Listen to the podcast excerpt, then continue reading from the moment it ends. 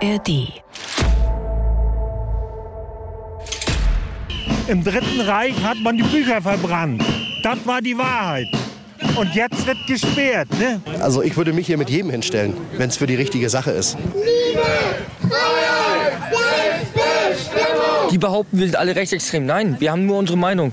Wir haben einfach extrem recht. Es ist Frühling 2023. Wir stehen unter einer großen Deutschlandflagge am Hafen in Wolgast.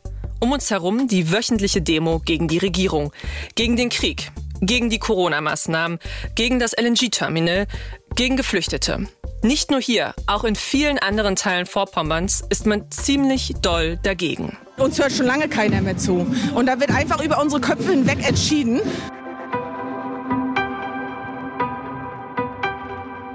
Woher kommt diese Unzufriedenheit?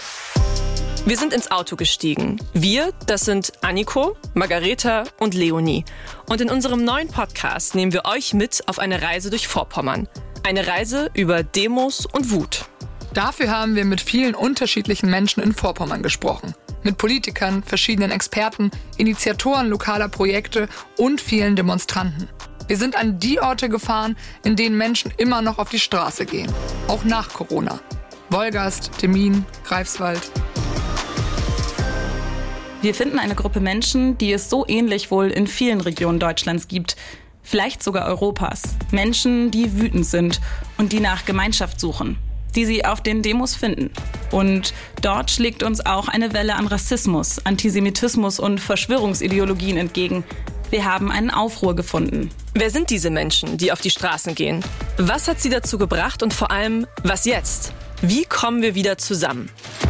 Den NDR MV-Podcast Aufruhr über Wut, Demos und Zusammenhalt könnt ihr in der ARD Audiothek hören. Jetzt schon mal abonnieren, damit ihr keine Folge verpasst.